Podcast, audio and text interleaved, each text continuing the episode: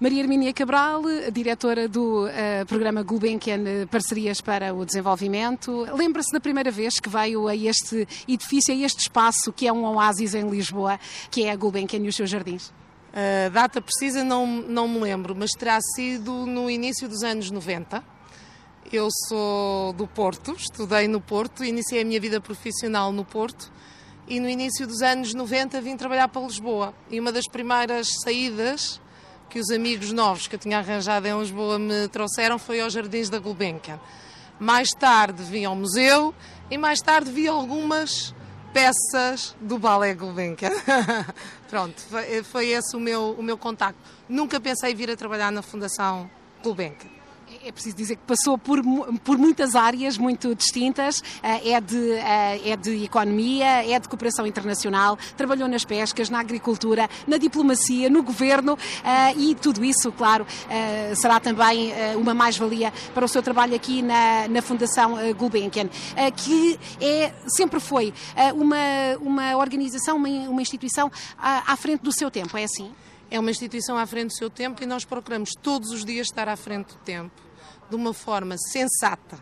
E eu acho que a questão da sensatez, misturar sensatez e audácia, é um, eu acho que é um, um ingrediente básico desta casa.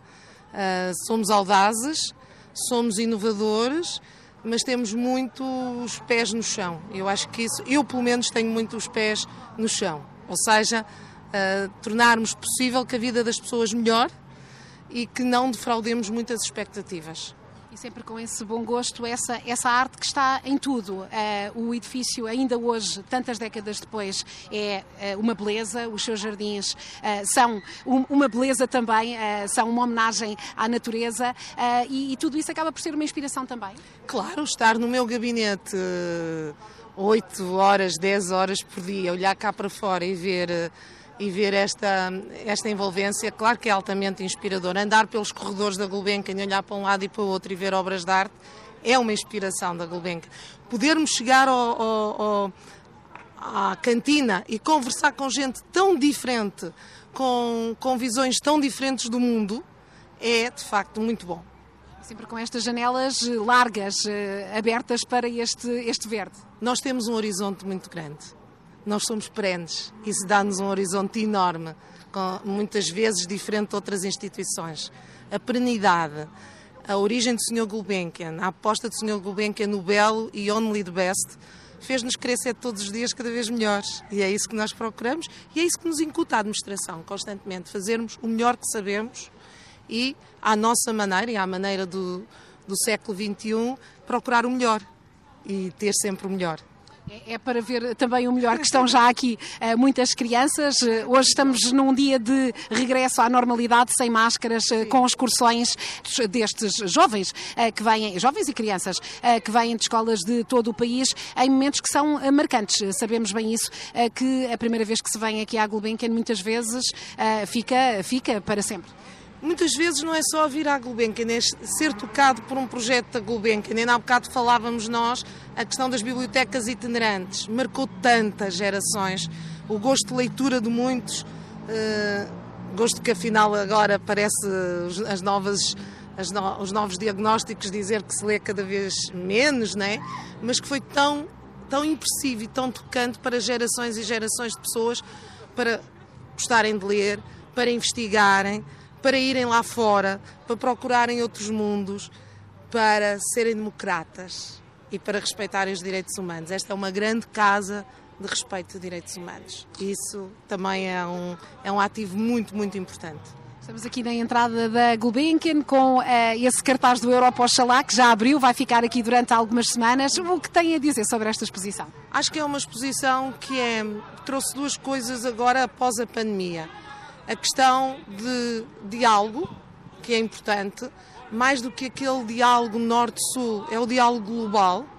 Nós somos todos globais, por independentemente do sítio onde, onde estamos. Eu acho que a Europa, oxalá, traz isso, não é? Porque é a diáspora africana que foi pela Europa e que muitas vezes tem uma lembrança e uma história que lhe é dita que o permite enquadrar no atual contexto. Mas nós temos, eu acho que o Europa Oxalá é olhar para o futuro nunca esquecendo o passado, mas não, mas não sublimando o passado.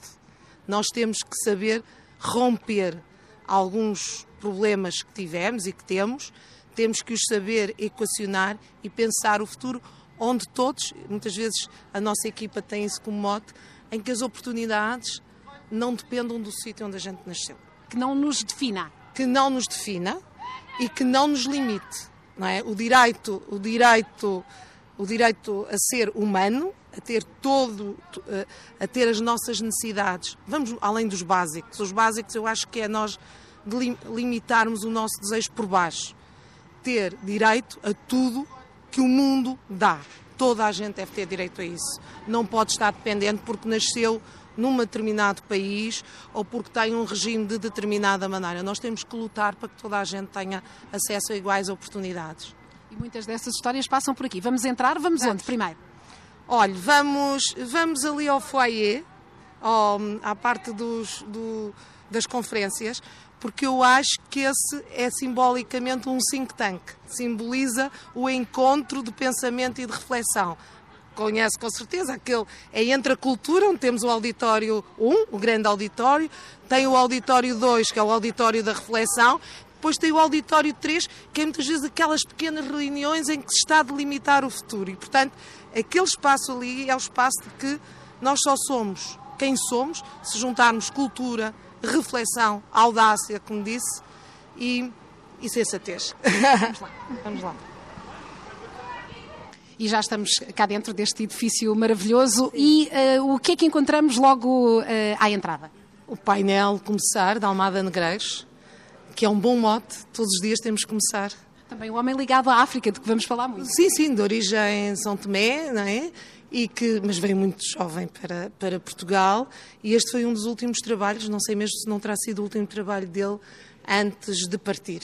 E é interessante deixar à maior fundação portuguesa, deixar uh, uma instituição filantrópica de relevo em termos europeus, como a nossa, de que a gente muito se orgulha, logo à entrada nós temos um, uma mensagem. Todos os dias temos que começar.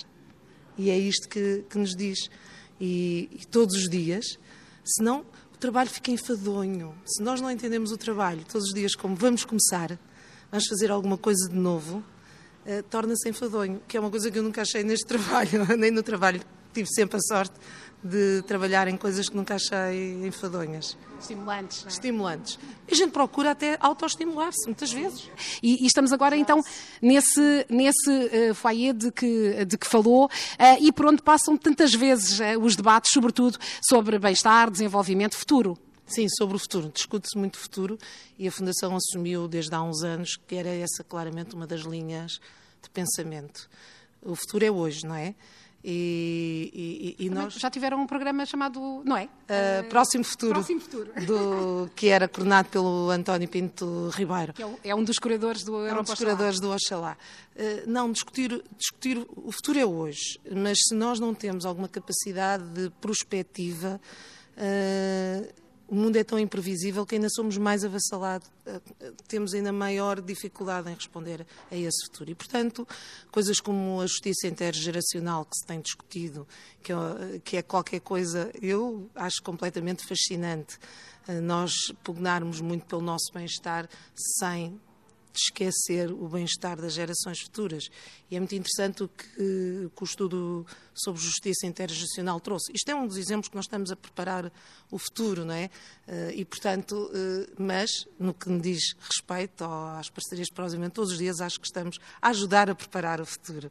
E esse futuro passa sobretudo por pessoas capazes, pessoas cada vez mais formadas, com o espírito cada vez mais aberto, mais diverso. A diversidade também é outra outro aspecto que, que nos preocupa constantemente, diverso no sentido total do termo, não é? E, e, também instituições que nós, dentro das nossas possibilidades, vamos ajudando a reforçar. E, e, já tínhamos falado antes do início desta entrevista e também já referiu as histórias que estão aqui, as histórias dessas pessoas capazes antes e depois uh, da, uh, do fim do, da, da, ditadura, do início uh, de uma nova vida para Portugal e para os países africanos com os quais mantêm muita relação. Essas novas, novas vidas proporcionadas também pela Gulbenkian, muita gente também de outros países. Muita, muita gente, muita gente ligada aos Antes e depois da independência. Antes e depois da, da da, independência. Eu acho que, aliás, antes da independência há certamente vidas muito interessantes que têm que se descobrir, que, que as bolsas de estudo uh, permitiram. Não podemos esquecer que a primeira bolsa de estudo que a Fundação deu, que a Fundação concedeu foi em 1963 a, a Cabo Verde e depois foi estendida a outros países. Não podemos esquecer o papel que, que a Fundação teve num período de ditadura e em apoiar a criação de condições de escolas e de, por exemplo, das escolas de enfermagem, as primeiras escolas de enfermagem nos países foi a Fundação Carlos de Gulbenkian, hoje se for a Moçambique ainda encontra uh, esses passados, em Angola, na, pra, na praia. Portanto, há um passo... isso documentado num, num, livro muito interessante. Temos, temos, temos isso documentado. Portanto, foi, foi uh, a Fundação era uma janela de oportunidades uh, para os portugueses de cá e, na altura, para os portugueses de lá. E eu acho que isso era muito, muito importante. Não havia, hum, tanto quanto a gente percebe, havia uma abertura total para apoiar uh, pessoas dos países, dos então territórios, das então colónias, hoje países independentes, e, portanto, a aposta na pessoa foi sempre uma, uma foi sempre um, uma senda desta casa. E eu acho que isso é, é, é ao fim e ao cabo, é o recurso mais importante que todos os países têm, não é? São, são as pessoas. Há uma década que está à frente deste, deste departamento, de, deste programa, com este nome grande, Parcerias para o Desenvolvimento. Está tudo aqui dentro. Está tudo aqui dentro. E é muito engraçado a história. Nós éramos programa Gulbenkian Ajuda para o Desenvolvimento. Fizemos as parcerias para. Passamos para as parcerias para o desenvolvimento no início de 2012, 2013, claramente assumindo que a questão do desenvolvimento é uma questão de corresponsabilidade, é uma questão que exige uh, parcerias, não é uma questão de caridade. A questão da, da cooperação para o desenvolvimento não é uma questão de, de caridade, não é? é uma questão uh, de solidariedade por um lado e, por, e porque todos temos direito a, a, viver bem, não, não, não, não, não é um direito de alguns, é um direito de todos e, portanto, nós evoluímos de facto para as parcerias para o desenvolvimento. Acabamos com o conceito de ajuda, que parece ter só um lado, não é? Parece ter só um sentido ajuda, estamos a ajudar. Não. Nós estamos a ajudar-nos a todos. E, portanto, para ir para muito mais para os processos de desenvolvimento que são cada vez mais feitos por parcerias, não é? E, e, e ficamos, ficamos acho, ao início o, o, o, o acrónimo custou, porque o outro tinha uma vogal no meio, pegada, e de repente tínhamos um que só tinha consoantes P, G, P, D, é? é mais difícil de dizer mas a verdade é que vincou e, e, e vingou, desculpem, e, e, hoje acontece. Vingou e vincou. E vincou. E a verdade é que a União Europeia, na última reforma, também foi para as parcerias para o desenvolvimento. Claro que não se inspiraram na Fundação Galos de Quem sabe, quem não. sabe. Inspiraram-se no mundo e na forma como a gente viu. Na Agenda 2030, na agenda também definida pela União Africana. Precisamente a 2063 e, portanto, claramente eh, é isso. Mas ficamos contentes porque não estivemos antes do tempo, podemos dizer assim. Também temos uma estrutura bem mais flexível, não é? Para poder fazer essa, essas opções. Portanto, olha, estou há 10 anos aqui, sim. Há, uns anos, uma pessoa ligada à agricultura e ao desenvolvimento dizia que, como, como homem da agricultura, Uh, era um otimista, como homem do desenvolvimento era um cético. Como é que se combate esse ceticismo? Como é que se mantém esta, esta convicção de que é possível, de facto, construir eh, com crescimento, mas sobretudo com desenvolvimento, para o bem-estar. Paula, olhemos para o nosso país. Onde é que nós estávamos há 45, 50 anos? Na Idade Média. Ah, está tudo dito. Se nós não acreditamos, eu, eu peço muito às pessoas que são céticas relativamente à ajuda, à questão da fadiga da ajuda, agora estou a falar, olhem para o que nós éramos nós há 50 anos, e o, e o, e o desenvolvimento que nós tivemos. Deem-nos oportunidades, foram-nos dadas oportunidades. Deem oportunidades a estes países, não sejamos sempre negativistas. O desenvolvimento acontece.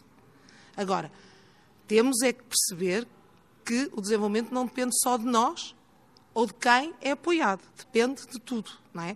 O sistema global tem que potenciar esse, esse, esse, esse crescimento e esse desenvolvimento. A questão da dívida que agora estamos a enfrentar tem que ser resolvida de forma, de forma frontal. Temos que saber o que é que queremos. Temos que exigir responsabilidades, mas também temos que ser responsáveis. Foi assim que nós crescemos, foi assim que nós desenvolvemos. Eu, eu pergunto sempre onde é que estava a taxa de mortalidade materna e, uh, uh, em Portugal em 1970. Não andamos longe de muitos dos nossos países parceiros. Portanto, vamos acreditar que é possível. Este é um momento particularmente uh, difícil, particularmente desafiante. Uh, também o sente assim? Excessivamente desafiante. Até porque uh, irá, haverá certamente um desvio de atenções. Está a haver. Nós hoje, independentemente da, do que está acontecendo na Ucrânia e do que é horrível a invasão da Ucrânia, não é?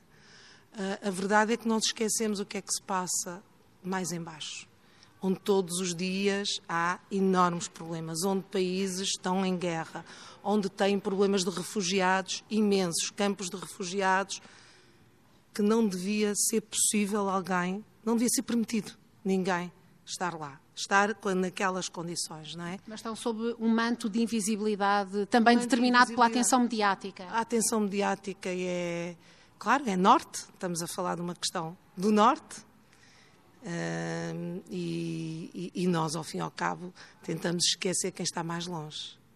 Nós aqui tentamos não esquecer quem está mais longe. É esse, esse mundo, o mundo de, do qual partimos, o mundo que se mostra através também das, das instituições, é isso? É, é. O mundo que se mostra através das instituições e o mundo que nós vamos conhecendo do contacto e das permanentes teias de relações que nós fazemos com o beneficiário anónimo eu acho que isso é muito importante.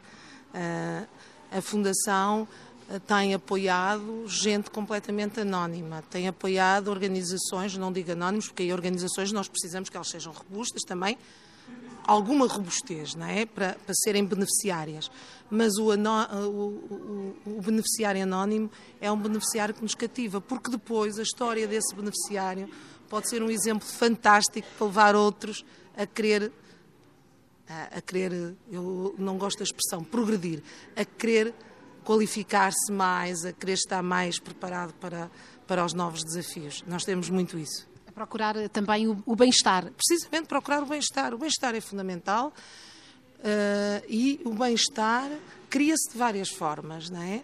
Uh, o bem-estar eh, cria-se através da educação, cria-se através da saúde, cria-se, obviamente, através de direitos, liberdades e garantias que são mantidas, cria-se através das mulheres terem o poder o poder relativo que devem ter de decidir sobre a sua sobre a sua vida, de não estarem amarrados a casamentos precoces, como muitas vezes acontece, e a outras questões que eu não vou levantar aqui, que são questões muitas vezes culturais, e aqui é um grande debate, nós todos os dias temos este debate, quem anda no desenvolvimento, que é a questão da cultura, a questão do que é aceitável ou não aceitável, se há princípios que são globais, não é?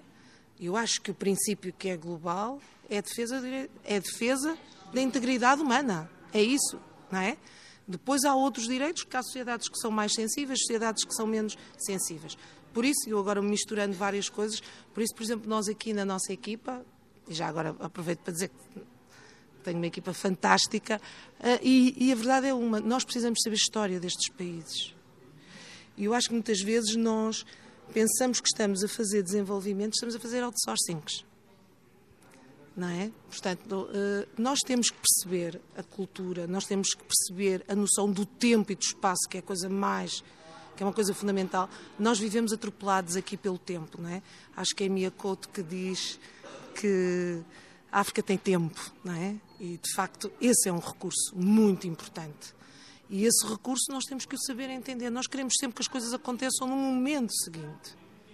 E as coisas não podem acontecer no momento seguinte. Se acontecem no momento seguinte, acontecem mal. Nós já tivemos exemplos. Se acontecem no momento seguinte, é porque fomos nós a impor. É? Esse respeito também, esse respeito pelo local, pelo seu tempo, como, como está a dizer. Completamente. E por sabermos a, a cultura e a história de facto a história dá-nos dá-nos a densidade. Guião de leitura. é? Dá-nos o guião de leitura. E, e, a história não é história a partir de Berlim, não é? É história muito antes. E eu isso tive a sorte de ter uma professora no ISEG, quando fiz o meu mestrado, que me ensinou tanto sobre história, que é a Joana Pereira Leite, e de facto eu, eu, eu, eu tenho imensos livros de história, vou lendo, a gente, não é? Que é para perceber desde a questão muito, muito pré-colonial, a questão colonial, a questão pós-colonial, a questão do pós-independência. É preciso perceber o que é que aconteceu nestes, nestes países. Eh, no outro dia estava a ver a RTP África, está a fazer agora uns documentários sobre os presidentes, que eu acho que faz muito bem. Eh, há coisas que às vezes a gente não sabia, o Pinto de Andrade, etc. E, portanto, e perceber também algum, algumas figuras uh, culturais que foram determinantes, que às vezes são invisíveis, não é? O Viriato Cruz, etc. Visíveis para quem chega agora a esta. Quem tem o outro lado da história, que só. Pronto, acho que é, acho que é muito, muito importante a questão da história esse também é, é, o momento em que essa discussão começa a ser feita, não é? Que aqui no estudo da história, nomeadamente em Portugal, eh, com, uh, que foi uma metrópole, uh, esse, esse uh, ensino da história é tão importante que só vê um dos lados. É preciso integrar as outras visões. Claro, obviamente. Mas integrar cá, integrar lá. E estava a dizer-me antes de, da nossa entrevista que a Fundação tem um papel muito específico. É uma fundação, não é a cooperação portuguesa, não é uma ONG. como é que definem este papel? Que papel é este? O nosso papel é um papel de criação de pontes, de financiamento de nichos, de ir onde os outros não querem, de conseguir apostar, porque nós não temos períodos eleitorais, não temos círculos eleitorais, temos o, círculo da temos o ciclo da nossa administração, mas não é eleitoral e há uma continuidade, não é? Não quer dizer que a gente não faça evoluções, e muito significativas, não é? Eu posso lhe dizer que desde nós, por exemplo, nos anos 90, a Fundação na área da, da cooperação para o desenvolvimento apoiava, por exemplo, o ensino básico.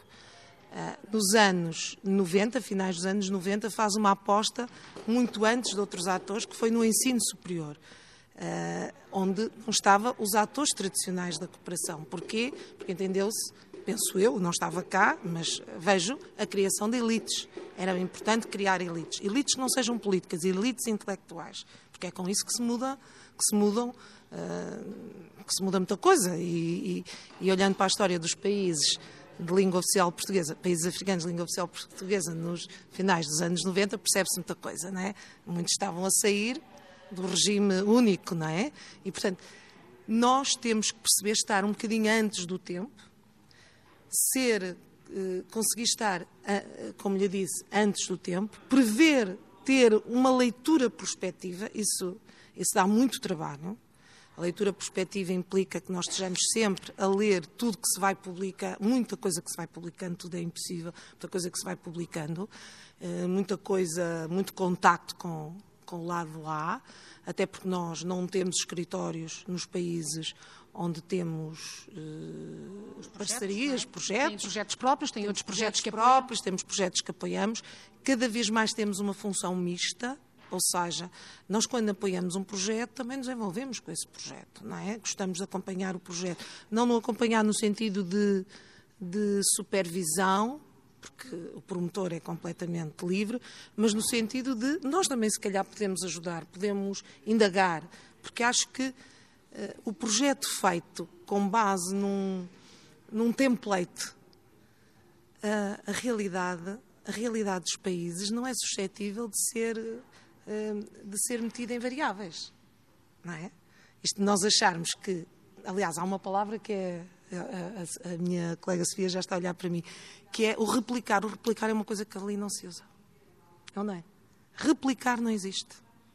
Nós somos é todos tão diferentes. Não, porque somos todos tão diferentes. que é isto? Inspirar-nos. Agora replicar.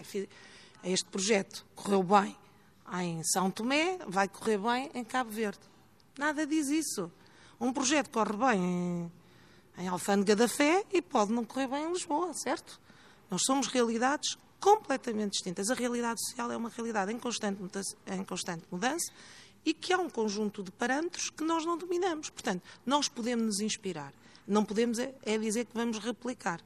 Não, essa é uma palavra que no nosso léxico do desenvolvimento do programa não, não se usa, replicar. Por isso mesmo, porque nós gostamos de suscitar dúvidas aos promotores, de lhes fazer perguntas e há, há uma coisa que se falar com algum dos nossos beneficiários diz, é o nosso acompanhamento muito perto, mas e a resposta muito perto. É isso, é a nossa flexibilidade. Nós temos uma flexibilidade imensa, temos a capacidade de, num determinado momento, acontece, por exemplo, aconteceu o Covid em 2019, nós estávamos naquele momento, tínhamos seis ou sete projetos apoiados uh, por ONGs portuguesas, percebemos de repente que vinha muita gente para cá e nós é que contactamos as ONGs e dissemos não queremos que ninguém fique sem emprego, local sem emprego, porque para estes países foi um horror. Banda, houve algumas algumas instituições, não estou a dizer que foram as ONGs portuguesas, mas todos nós soubemos que abandonaram, não é? E então nós fizemos um acordo com eles, veja, fomos nós que fomos ter com eles e disseram quantos meses precisam para garantir o emprego desta gente para voltarem. E demos um suplemento de cinco meses de funcionamento dos projetos para pagamento de salários locais.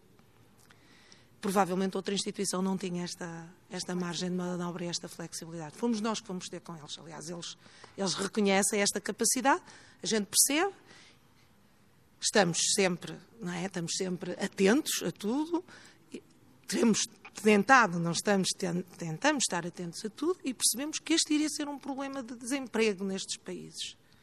E isso preocupou-nos. E, portanto, fizemos a nossa parte.